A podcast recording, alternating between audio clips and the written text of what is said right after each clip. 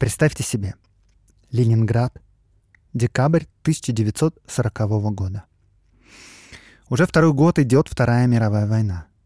Немецкие войска захватывают Данию, Норвегию, Голландию, Бельгию, Францию.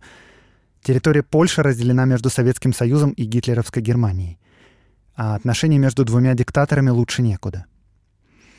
Год назад Советский Союз напал на Финляндию, желая присоединить к себе этот осколок Российской империи, но неподготовленная Красная Армия глубоко завязла в снегах, и полгода назад Советский Союз и Финляндия заключили мир. Финляндия потеряла часть своих территорий. В квартире на Фонтанке горбоносая женщина с челкой за письменным столом начинает писать в тетради. Из года сорокового как с башни на все гляжу, Как будто прощаюсь снова тем, чем давно простилась, Как будто перекрестилась, Под темные своды схожу.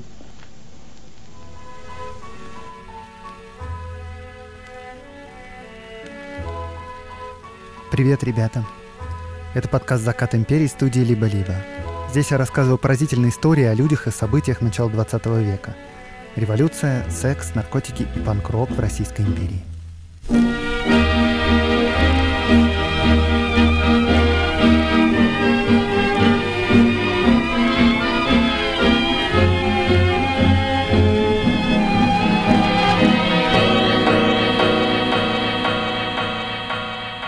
1911 год.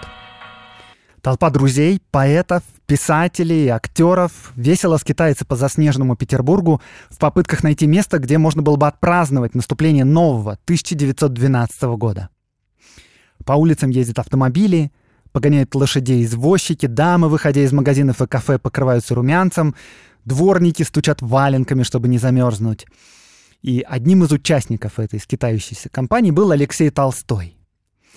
И он спросил у спутников, осматривающих один подходящий подвал рядом с Михайловской площадью. А не напоминаем ли мы сейчас бродячих собак, которые ищут приюта? И театральный режиссер Николай Евреинов ему ответил со смехом. Вы нашли название нашей затеи. Пусть этот подвал называется «Бродячей собакой». И вот таким образом ровно 31 декабря 1911 года с празднования Нового года и открылось это заведение — подвал бродячей собаки. На три года это место стало не просто культовым. Это был настоящий дом для поэтов, писателей, музыкантов, модников, артистов, художников. Здесь тусуются просто все. Вот нахальный Маяковский со своей сворой кубофутуристов — позе раненого гладиатора возлежал на турецком барабане Маяковский, ударяя в него всякий раз, когда в дверях возникала фигура забредшего на огонек будет Лянина.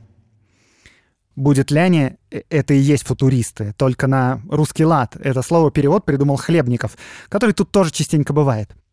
Тут бывают еще и все символисты, то есть исконные враги футуристов. Тут и последователи Николая Гумилева, который придумал новое направление — акмеизм.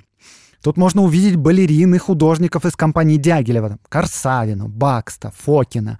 Здесь собирается молодежь из цеха поэтов. Сюда набивалось до 100 человек. Совершенно непонятно, правда, как 100 человек могут разместиться в этом довольно небольшом местечке. Всеволод Мирхольд, театральный режиссер, собрал с посетителей собаки труппу и устраивал различные представления. Артур Лурье здесь заведует музыкальной частью. Вообще, кажется, здесь были просто все. Известно, правда, что здесь не бывал блок — но Блок — это всегда совершенно отдельный небожитель, и поскольку известно, что здесь не бывал Блок, то ощущение складывается, что все остальные уж точно были. А, молодой поэт Всеволод Князев сочинил «Собачий гимн». Во втором дворе подвал, в нем приют собачий. Каждый, кто сюда попал, просто пес бродячий. Но в том гордость, но в том честь, чтобы в тот подвал залезть. И Всеволод Князев вам наверняка неизвестен. Это 21-летний поэт-символист и гусарский офицер. Довольно неожиданно для поэта-символиста, так я скажу. А вот другой поэт, Сергей Городецкий, который жил на башне Иванова, сочинил еще один гимн собаки, и там говорилось вот что. «Бродячая собака и тем-то хороша, что всякая со всякой здесь встретится душа». Э, название, кстати, это «Бродячая собака» довольно странное, да? Но это не случайно. Потому что это вообще довольно популярный образ в стихах и записках того времени. Вот у Маяковского будет стих под названием «Вот как я сделался собакой». Каменский писал «Разрозненные одиночки, мы не знали, куда сунуться, чтобы отвести душу. Так бродячими собаками и скитались, не ведая своего товарищеского двора, где могли бы поговорить о своих профессиональных интересах. Правда, Хлебников носился с мыслью, что настало время организовать правительство председателей земного шара и в первую очередь построить дворец для поэтов. Ну, в каком-то смысле бродячая собака и стала таким дворцом. Потому что если в конце XIX века поэты-символисты были андеграундом, непризнанным, малочисленным таким, то уж к десятым годам модернизм вошел в полную силу. Мы сейчас называем это время Серебряным веком, но как древние греки не знали, что они древние, так и поэты тех лет не были в курсе, что на дворе какой-то Серебряный век. Но вот сейчас, в начале десятых годов, уже каждый второй гимназист считает себя декадентом, а поэтических направлений развелось столько, что до сих пор на уроках в школе, на литературе это настоящее мучение. Ну-ка, типа, Вовочка, чем символисты отличаются от акмеистов? Господи, Марья Ивановна, зачем мне только расплодились все эти акмеисты? Так вот, короче, к началу десятых годов поэты уже как бы не совсем бродячие собаки. Они уже победили, они захватили этот мир, но из гордости продолжают как бы вилять своими рыжими хвостами. Бродячая собака вот это задумывалась как место для своих. И вход в нее тоже был непросто найти. Указателей не было. Нужно было зайти в подворотню, пересечь двор-колодец, затем еще одну подворотню, свернуть там налево и у кирпичной стены найти ступени. А у ступеней висели молоточек и доска, по которой каждому гостю полагалось постучать. Давайте постучим. И я в специальной рубрике «Как это устроено» расскажу, как была устроена бродячая собака. А рубрику эту я делаю с партнером подкаста, с ведущим в России провайдером облачной инфраструктуры в компании Selectal.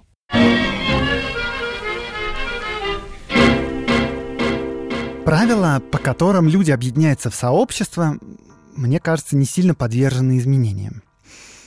Наверное, даже в каменном веке были сообщества по интересам, сложно, конечно, сказать, но за сто лет явно изменений произошло мало, независимо от того, где именно мы встречаемся. Нам сейчас удобнее всего объединяться в интернете. Я вот сижу в паре мест, где мне нравится. Ну, до революции, очевидно, все происходило в офлайне.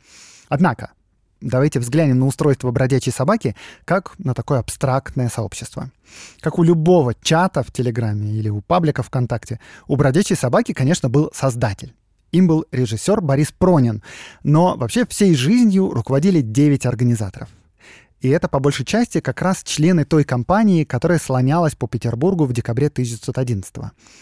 Писатель Алексей Толстой, режиссер Евреинов, художник Сергей Судейкин, ну еще несколько человек. У собаки были правила. Их назвали устав, составил устав Алексей Толстой, и в уставе было написано, что все члены общества работают бесплатно на благо общества, и никто из них не получает ни копейки.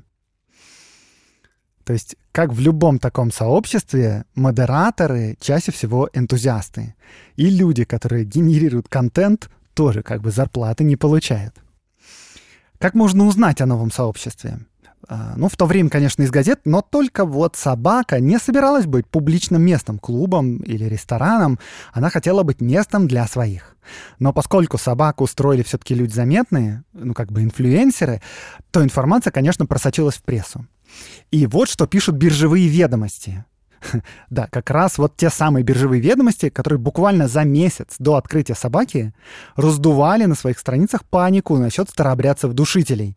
Это я вспоминаю предыдущий выпуск подкаста. Так вот, биржевые ведомости пишут. Подвал «Бродячая собака» художественное общество интимного театра будет открыт для господ действительных членов и их гостей, входящих исключительно по рекомендациям действительных членов. То есть вы понимаете, да? Вход туда только по инвайтам. Ну, поскольку всем очень интересно, что там происходит внутри, то вскоре порядки либерализовали. Э, это шутка была про либерализацию. Короче, стало так. Все приходящие в собаку делились на две неравные части. Те, у кого был инвайт, проходили бесплатно и могли, в свою очередь, тоже как бы раздавать инвайты, то есть могли приглашать других людей. Те, у кого инвайтов не было, назывались фармацевты. И фармацевты должны были платить 25 рублей за вход. Чтобы вы понимали, это настолько немыслимая сумма за входной билет, что вот, например, билет в моднейший МХАТ стоит 3 рубля тогда. И фармацевтами, кстати, такие гости назывались, потому что они были одеты, ну, просто как обычные городские жители. В сюртуки или во фраке. И на фоне разодетых поэтов они выглядели реально как какие-то продавцы из аптеки. Перед входом в подвал висел плакат. Все между собой считаются знакомы. У входа в зал стояла тумба, которую, кстати, называли аналоем, и на ней лежала свиная книга. Называлась она свиной, потому что была обтянута свиной кожей. По идее, это должен был быть такой лог гостей. Но вскоре она стала чем-то вроде ленты Фейсбука или главной страницы блок-платформы какой-нибудь. В книге писали стихи, пожелания, признания, рисунки. Там есть записи Маяковского, Мандельштама, Ахматовой, Гумилева, Хлебникова, Бальмонта, Кузьмина, Саши Черного, Леонида Андреева, рисунки Судейкина, рисунки Петрова-Водкина, рисунки Добужинского. И даже вполне серьезные вещи, типа Вахтангов написал там прямо статью свою, которая называлась «Мысли о театре будущего». И сегодня мы чаще всего общаемся и встречаемся в онлайне. Даже вот за время эпидемии профессора наловчились лекции в Zoom вести, но, как вы можете заметить, технологии новые появляются, а вот люди меняются мало. И принципы, на которых они устраивают свои сообщества, тоже меняются мало. С помощью сервисов партнера подкаста компании Selectal вы можете запускать любые социальные сети и блок-платформы, хостить серверные части приложений для смартфонов, выстраивать гибкую инфраструктуру сервисов, а Selectal позаботится об их быстрой и бесперебойной работе. Узнать больше о продуктах партнера подкаста вы сможете по ссылке в описании. А следить за новостями IT удобно в телеграм-канале Selectal. Подписывайтесь.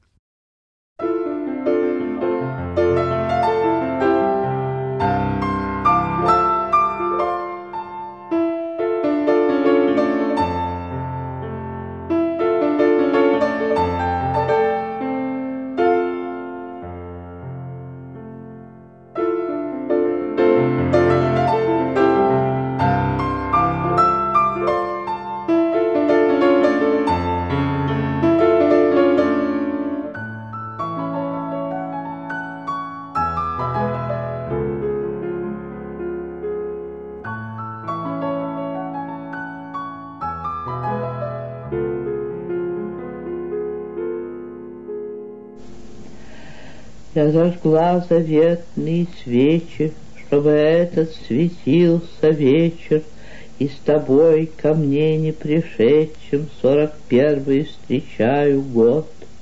Но Господняя сила с нами, В хрустале утонуло пламя, И вино, как отрава, жжет.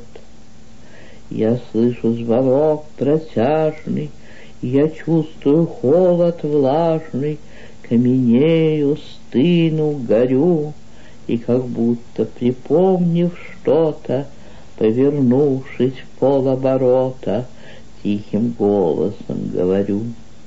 Вы ошиблись, Венеция дожей — это рядом, Но маски в прихожей И плащи же злые венцы Вам сегодня придется оставить, вас я вздумала нынче прославить, новогодние сорванцы.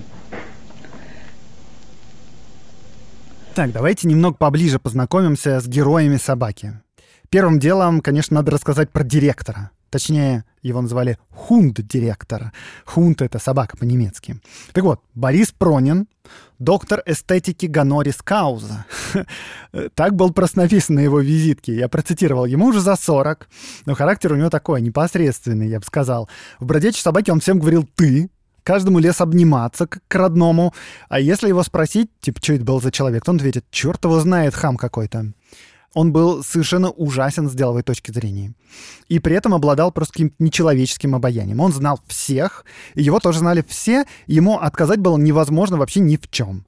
Вообще, собака была единственным его предприятием, которое достигло успеха, но я думаю, что это потому, что в деле кроме него были еще и другие организаторы.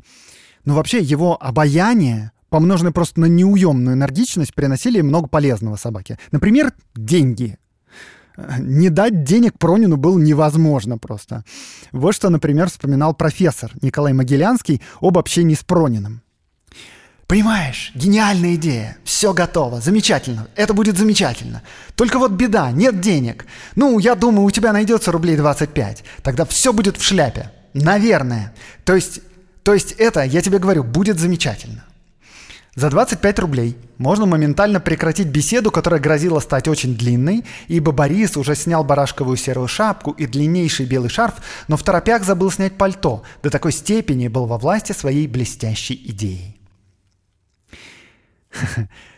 Еще я пару раз уже упомянул Сергея Судейкина, известного молодого и довольно успешного театрального художника, одного из основателей «Подвала». Еще он входил в объединение «Мир искусства» Дягилева.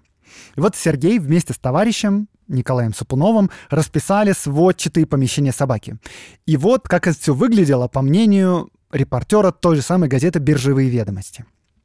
Пестрые, как юбка татарки, стены, потолки и занавес четырехоршинной сцены действуют на психику, как кумач на быка. Получается какое-то общее раздраженное повышенное настроение, среднее между помешательством и опьянением. Супунов расписывал стены в кубофутуристическом духе, а Судейкин заполнял все разными цветами, птицами и еще образами итальянской комедии «Дель Арте», то есть всякими масками и орликинами с коломбинами. Ты сбежала сюда с портрета, И пустая рама до света На стене тебя будет ждать. Так плясать тебе без партнера Я же роль рокового хора На себя согласна принять. На щеках твоих алые пятна Шла бы ты в полотно обратно, Ведь сегодня такая ночь, когда нужно платить по счету, а дурманящую дремоту мне труднее, чем смерть превозмочь. У этого места были свои звезды и свои герои. И королевой бродячей собаки была Ольга Глебова-Судейкина, Коломбина десятых годов, красавица, подруга поэтов. Вы знаете, я, бывает, рассказываю вам про красавиц той эпохи. Потом вы смотрите на их фотографии в Инстаграме или в Телеграме подкаста. Кстати, подписывайтесь. И пишите в комментариях. Андрей, мы думали, что она красавица, но как бы непонятно, что в ней находили мужики. И вот я вам скажу, что Ольга Глебова-Судейкина, она обладала просто какой-то древнегреческой вневременной красотой. Она была хрупкой и грациозной. У нее был высокий рост. У нее были великолепные длинные белокурые волосы, доходили до пояса. И часто она их заплетала в косы и оборачивала косы вокруг головы. У нее были огромные серо-зеленые глаза. Но вообще не только в красоте дело. Ольга Глебова Судейкина была больше, чем красавицей. Она была очаровательна. И она обладала какой-то невероятной силой и миром в душе. Невозможно даже перечислить всех, кто просто посвящал ей стихи. И, кстати, мне не удалось найти ни одного человека, который бы вспоминал о ней плохо или как-то ее критиковал. Она реально была всеобщей любимицей. У нее было непростое детство. Правнучка крепостного, отец ее сильно пил, и маленькой Оле приходилось порой искать его даже по трактирам. Но она поступила в императорское театральное училище, в 20 лет выпустилась и смогла попасть в группу Александринского театра, а затем через год в театр Веры Комиссаржевской – и это, я скажу, довольно круто для начинающей актрисы. Так, теперь я вам начну рассказывать, кто в нее был влюблен. Не в порядке очередности, наверняка упомяну не всех. Итак, сначала идет официальный муж Ольги Глебовой Судейкиной, то есть как раз художник Сергей Судейкин, который разрисовывал коломбинами и масками стены собаки – как я сказал, он был театральным художником, и познакомились они как раз в театре Веры Комиссаржевской. И Судейкин просто без памяти влюбляется в молодую Ольгу. Я вообще обычно в подкасте таких определений избегаю, типа без памяти. Кто его знает, без памяти он влюбился или с памятью. Но я вам чуть попозже объясню, почему я прямо уверен в этом определении. В конце 1906 года Ольга провожает Сергея на поезд в Москву. Вечером у нее должно быть выступление в театре. Ну вот Ольга дошла с Сергеем до вокзала, потом до поезда, потом до вагона, а потом зашла в вагон и уехала с ним в Москву. Рассерженная комиссаржевская уволила юную актрису, но зато Ольга вышла замуж. Анна Ахматова говорила, что Ольга для мужа стала, цитирую, предметом культа, и что он, опять цитирую, обожал ее иступленно. Сергей придумывал для нее немыслимые наряды. Буквально каждый день. Он был же театральным художником, напоминаю. И он творил все, что угодно. Сегодня он ее наряжает по моде пушкинских времен. Завтра он ее драпирует в немыслимых просто расцветок ткани. Послезавтра нахально оголяет плечи и почти всю грудь. И наряды, которые носила Оля, на других могли выглядеть пошло или странно. Но ее внутренняя какая-то естественность и грация все перевешивала. Вспоминает, что в новогоднюю ночь 1911 года, то есть за год до открытия собаки, о ее наряде по всему Петербургу просто ходили слухи. Это было платье из белого и розового тюля, усеянное гранатовыми бабочками с жемчужными усиками. И петербургские ателье даже стали приглашать Ольгу рекламировать их платье. И она снялась для нескольких открыток. И вообще она стала одной из первых в России моделей. А тогда эта профессия, ну, не просто редкая, еще немного вызывающая. И Ольга еще продолжала иногда выступать в театрах. Например, в 1910 году она играла главную роль путаницы Психеи в Малом театре. Это так звали героиню, путаница Психея. Ты ли путаница Психея, черно-белым веером вея, наклоняешься надо мной? Хочешь мне сказать по секрету, что уже миновало лету, иною дышишь весной. У Сергея Судейкина есть картина «Привал комедиантов». Э, там изображены актеры комедии «Дель Арте». И вот в одной из актрис явно угадывается Ольга. И вот что писал об этой картине Александр Мгебров. «Олечка Глебова, несомненно, она, но мне показалось, что она находится во власти каких-то неведомых чар – эта женщина-кукла на моих глазах все время странно менялась, как бы оживая. Как будто в ней уже нет собственной воли, но одна всепоглощающая воля того, кто ею владеет. К ее плечу, пытаясь поймать ее взгляд, склонился некто с мефистофельским профилем и рожками. И не сам ли дерзкий доктор Доперутто изображен там? А кличку Доперутто, кстати, носил режиссер Всеволод Мейерхольд. Вскоре, однако, Сергей охладел к жене – он буквально через год заявил ей, что не любит ее и что изменял ей с другими женщинами. И выяснилось чуть позже, что не только с женщинами. Ольга как-то обнаружила дневник мужа и прочитала его.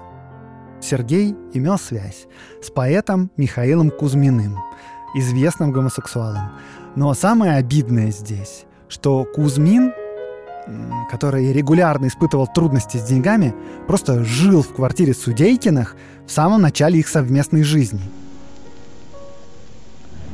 Не отбиться от рухляди пестрой, Это старый чудит Калиостро, Сам изящнейший сатана, Кто над мертвым со мной не плачет, Кто не знает, что совесть значит, И зачем существует она. К этому моменту Ольга была уже хорошо известна в богемной тусовке. я теперь продолжу перечислять разнообразных поэтов и артистов, которые были в нее влюблены. Ну, то есть, после мужа, понятно. И, кстати говоря, а, почти все влюблены в нее были платонически, а, потому что Ольга не стремилась заводить любовников. Итак, а, номер второй после мужа Федор Сологуб. Сумрачный, довольно пожилой женатый символист. Он, когда познакомился с Ольгой, кажется, сразу в нее влюбился и любил до конца жизни. Какая прелесть Ольга Афанасьевна! Припомнив повести Тургенева, мы скажем, что душа у Оли Асина, тиха, улыбчива, сиренева. Однажды он услышал, как Ольга со смехом выматерилась, и тут же написал на салфетке. «Оля, Оля, Оля, Оленька, не читай неприличных книг, а лучше ходи совсем голенькая и целуйся каждый миг». Э, и вам я тоже того желаю, целоваться каждый миг. Еще в Ольгу был немножко влюблен Александр Блок. Он посвятил ей такие строки. «Я сидел у окна в переполненном зале, где-то пели смычки о любви. Я послал тебе черную розу в бокале золотого, как небо Аи. Ты взглянула. Я встретил смущенно и дерзко взор надменный и отдал поклон. Обратясь к кавалеру намеренно резко, ты сказала «И этот влюблен». Это, кстати, из программного его стихотворения в ресторане. Демон сам с улыбкой Тамары, Но такие таятся чары В этом страшном дымном лице. Плоть почти что ставшая духом, И античный локон над ухом, Все таинственно в пришлице. Это он в переполненном зале Слал ту черную розу в бокале, Или все это было сном, С мертвым сердцем и мертвым взором? Он ли встретится с командором, Тот, пробравшись в проклятый дом?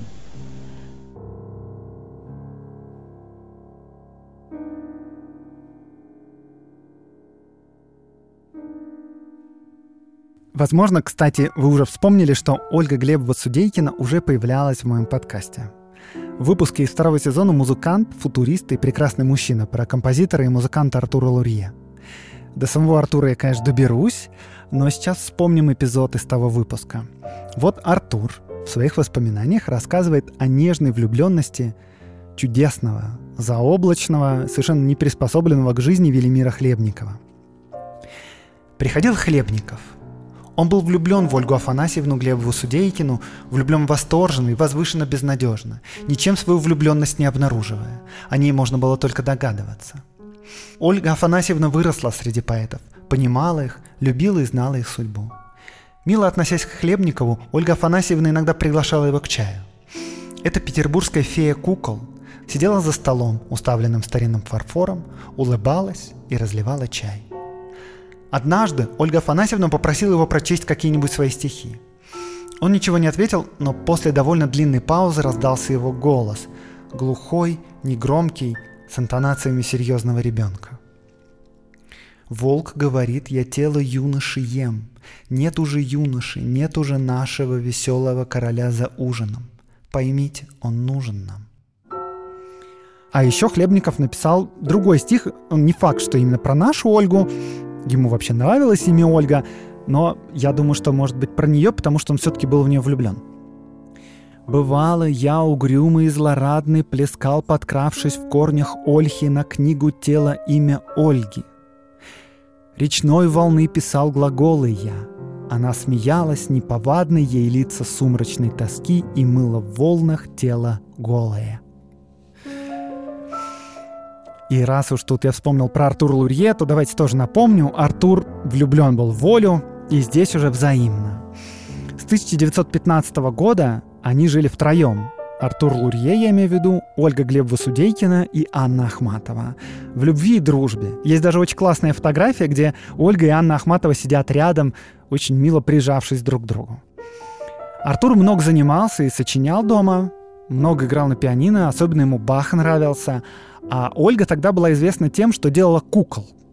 Она их и вязала, и делала из фарфора. Вот, и Артур ее так и назвал «Феей кукол».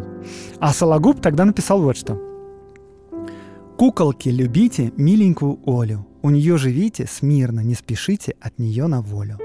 Загудят здесь струны, зазвучат здесь танцы, вы затейте танцы. Оленька споет вам с видом беззаботным нежные романсы. И про власть Амура песенки Артура пропоет вам нежно. Вы зажмурьте глазки, в неге сладкой ласки спите безмятежно.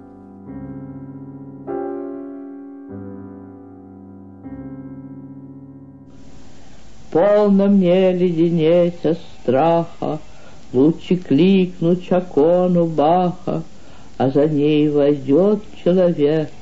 Он не станет мне милым мужем, Но мы с ним такое заслужим — что смутится двадцатый век. Тут я напомню, что Ольга актриса. Но в спектаклях она выступала редко, в основном вела жизнь вот такую вот богемную, делала кукол, выступала на вечерах с танцами и с декламацией. И кажется, кстати, вот именно танцы были ее стихией, кто-то даже вспоминал, я где-то находил, что она танцевала с Нижинским, но, честно говоря, без подтверждений. Но она танцевала в «Лебедином озере» в Малом театре. Но вообще ей, кажется, больше нравился современный танец. По крайней мере, в «Собаке» она танцевала часто прямо. И даже, говорят, иногда в очень откровенных костюмах и босиком. По примеру, знаменитой Сидора Дункан. А, я вот нашел театральную программку времен Первой мировой, когда к выпуску готовился. Это явно благотворительный вечер какой-то. На обложке солдат с шинелью. Причем обложку рисовал Лансере. А Лансере как бы очень крутой. Так вот, на программке написано «Концерт Прокофьева, тра-та, тра и в конце Ольга Афанасьевна Судейкина будет танцевать. И все. То есть подразумевается, что все и так знают, кто такая Судейкина и как она танцует и почему туда стоит прийти. Так, кстати, да, я не закончил список влюбленных в Ольгу, продолжаем. Э, следующий у нас поэт Михаил Кузьмин. Да, то есть тот самый гей, у которого был роман с мужем Ольги. Ну, то есть, может, он не был прям влюблен в нее как в женщину, но он точно ей восхищался, и он посвящал ей стихи. Я не буду сто процентов давать, но, по-моему, это вообще единственная женщина, которой посвящал стихи Кузьмин. Заслуживает уважения. А сама Ольга тоже, кажется, его простила за связь с мужем. По крайней мере, она весело с ним тусовалась в «Собаке». И даже был момент в 1913 году, когда для постановки Кузьмина декорации рисовал Судейкин, а выступала там Ольга. И, ну, это понятно, произошло, когда они уже расстались. И тут я подхожу к истории одного любовного треугольника. Кстати, у меня, конечно, были истории про любовные треугольники Серебряного века, но такого, чтобы в одном выпуске было два треугольника, кажется, такого еще не было. Два — это еще если не считать как бы историю про Кузьмина и Сергея Судейкина в тот момент, когда он только женился на Ольге. Я имел в виду любовный треугольник Ольги, Анны и Артура. Но за этой счастливой семейной историей я вас отправляю во второй сезон, выпуск седьмой, а про новый треугольник расскажу прямо сейчас. И в центре будет история Всеволода Князева. Я о нем упомянул в самом начале. Это тот самый поэт и молодой гусарский офицер, который сочинил гимн собаки. Отец Князева был известным литератором, одним из основателей журнала «Аполлон». Надеюсь, вы помните про него. Так вот, отец привел сына в редакцию. Он постепенно познакомился со всей тусовкой, и тут на него положил глаз Кузьмин. И примерно два года продолжался их роман, Кузьмин даже целый сборник стихов посвятил Князеву. А Всеволод, между тем, не всегда жил в Петербурге. Ему приходилось из-за службы перемещаться по стране, жить то тут, то там. И вот теперь смотрите. Значит, 1912 год. Сергей Судейкин, иступленно влюбленный в свою молодую жену, изменяет ей с Кузьминым, который у них же живет. И вот из Риги приезжает Всеволод, потому что они с Кузьминым собираются издать совместный сборник стихов. И тут Всеволод видит Ольгу, и что вы думаете? Он, конечно, влюбляется в нее и пишет ей. Вот наступил вечер, я стою один на балконе, думаю все только о вас, о вас. Ах, уже ли это правда, что я целовал ваши ладони, что я на вас смотрел долгий час? Записка «Нет, нет, это не вы писали. Правда, ведь вы далекая белая звезда. Вот я к вам завтра приеду. Приеду и спрошу, вы ждали? И что же это будет? Что будет, если я услышу «да»?» В этом же году Кузьмин уезжает к Князеву в Ригу. Они переписываются с Сергеем Судейкиным, и как-то Сергей прислал им свой рисунок. Ольга, костюме 1812 года, то есть как бы за сто лет до этого, во времена Отечественной войны. Значит, Ольга, как будто бы на пороге усадьбы, подносит розу французскому офицеру. И Всеволод сразу пишет в ответ. «Пусть только час я буду в кресле этом, ах, этот час мне слаще прошлых всех. И осень близкая мне будет светлым летом, таким же радостным, как лепет ваш смех. Лишиться рук и ног пускай, что раны, Пока еще не вырвали мне глаз, вот я смотрю теперь и вижу день румяный, и розу милую, и вас. В сентябре Михаил Кузьмин и Всеволод Князев отправились в гости к Аганасу Гюнтеру в Метаву. Помните Гюнтера? Он тоже участвовал в этой истории с Чарубиной. Так вот, там в Метаве что-то произошло. Что не очень понятно. Во-первых, есть еще одни стихотворные воспоминания самого Князева о письмах, которые пришли на адрес Гюнтера, но на имя Всеволода. Вернулся из церкви. Три письма на столе лежат. Ах, одно от нее, от нее, от моей чудесной. Целую его, целую. Все равно, рай в нем или ад. Ад? Но разве может быть ад из рук ее, небесной? Я открыл, читаю. Сердце, биться перестань. Разве ты не знаешь, что она меня разлюбила? О, не все ли равно? Злая, милая речь, рань мое сердце, оно все влюблено, как было. Дальше, что у нас есть еще? Два стихотворения Кузьмина, в которых он явно прощается с Князевым. И вот третье, что у нас есть, это сообщение местной газеты от марта 1913 года. Проживающий по церковной улице 45 вольноопределяющийся 16-го гусарского иркутского полка потомственный дворянин Всеволод Князев из Браунинга выстрелил себе в грудь. Князева доставили в городскую больницу. Всеволод погиб. Уже в 1922 году Кузьмин написал в дневнике «Не поссорься, Всеволод, со мною, не застрелился бы».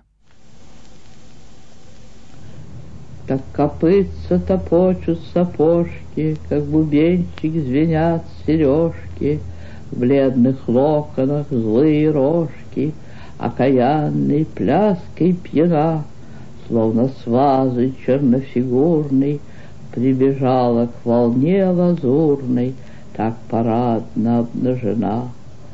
А за ней в шинели и в каске Ты, вошедший сюда без маски, сказки, Ты, царевич из древней сказки, Что тебя сегодня томит? Столько горечи в каждом слове, Столько мрака в твоей любови, И зачем эта струйка крови Бередит, лепесток ланит? В 1924 году уже эмигрировавший Артур Лурье под предлогом организации выставки кукол дает возможность Ольге уехать из Советской России. Она селится в Париже. Живет она, конечно, бедно, как и все иммигранты, зарабатывает своими куклами, танцами, декламацией стихов зарабатывает. Э, Савелий Сорин вспоминает, это общий друг Ольги и Сергея Судейкина.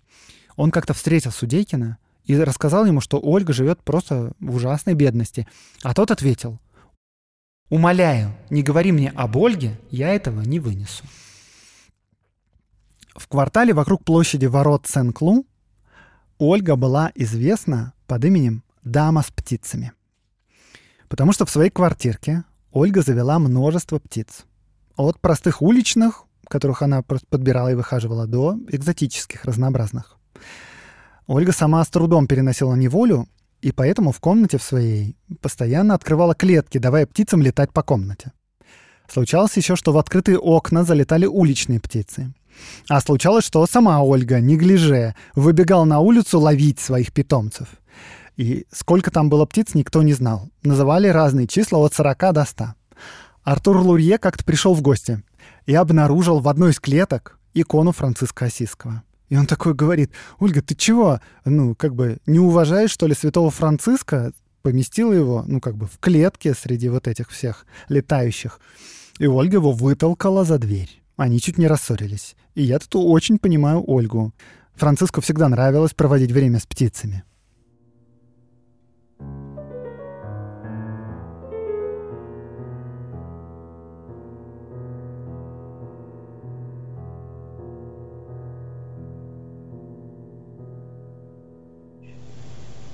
Ты в Россию пришла ниоткуда, О, мое белокурое чудо Коломбина десятых годов, Что глядишь и так смутно и зорко, Петербургская кукла, актерка, Ты один из моих двойников.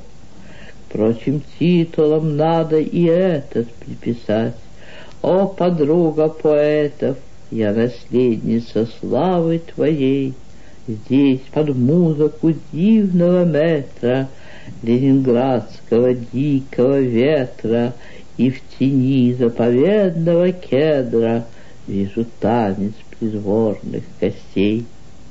Оплывают венчальные свечи, Под фатой поцелуйные плечи, Храм гремит, голубица гряди, Горы пармских фиалок в апреле И свидание в мальтийской капеле, Как проклятие в твоей груди.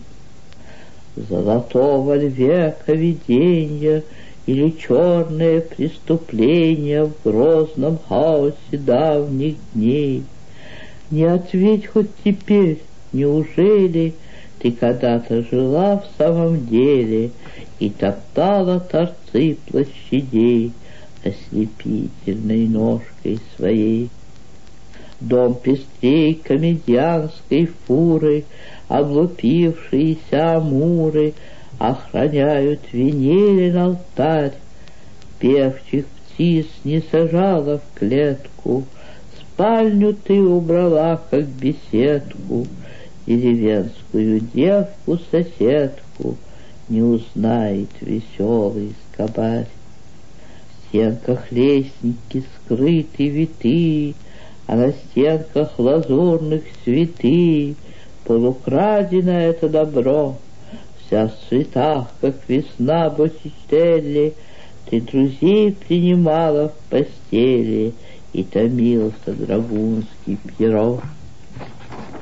Всех влюбленных в тебя суеверней, Тот с улыбкой жертвы вечерней, Ты ему, как стали магнит, Побледнев, он глядит сквозь слезы, Как тебе протянули розы, И как враг его знаменит. Твоего я не видела мужа, Я к стеклу приникавшая стужа, Вот он бой крепостных часов. Ты не бойся, дома не мечу, Выходи ко мне смело навстречу, Гороскоп твой давно готов.